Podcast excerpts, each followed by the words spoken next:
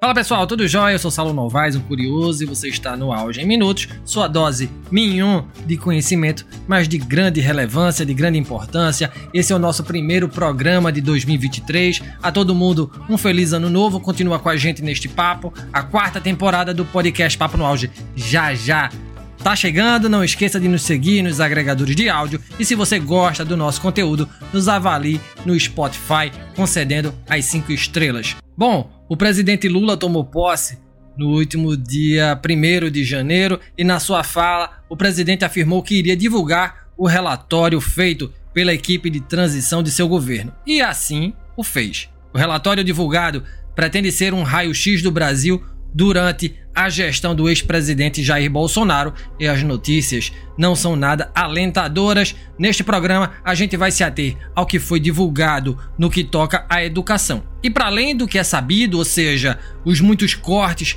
orçamentários na pasta, os ineptos ministros da educação que pouco conheciam do assunto, de 2019 a 2022, o que se viu foi um total descaso com diversos programas, como os de alimentação escolar, construção de creches e escolas, organização curricular, ampliação do tempo integral iniciação à docência.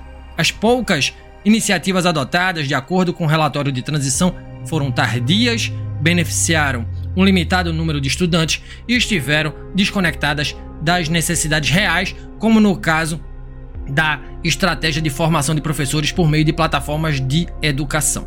Diversos comitês e comissões foram extintos, como o Comitê Permanente de Planejamento e Gestão da Rede Federal de Educação Profissional, Científica e Tecnológica. Outras questões é, preocupantes também citadas no relatório dizem respeito ao não cumprimento das metas do Plano Nacional de Educação e à não instituição do Sistema Nacional de Educação cuja implementação é para ontem. Fora outras questões, como a implementação da Base Nacional Comum Curricular, a reforma do ensino médio, a concessão de bolsas de pós-graduação, iniciação à docência, iniciação científica, ensino médio e técnico, as políticas de cotas para estudantes do ensino superior, a educação profissional e tecnológica, a estrutura das autarquias vinculadas ao MEC e as ações do INEP, como o censo escolar.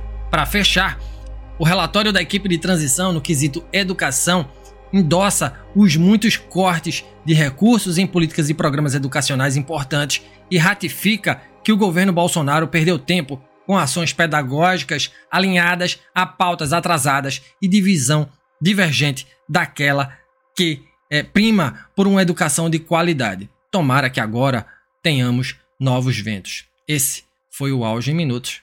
Até a próxima.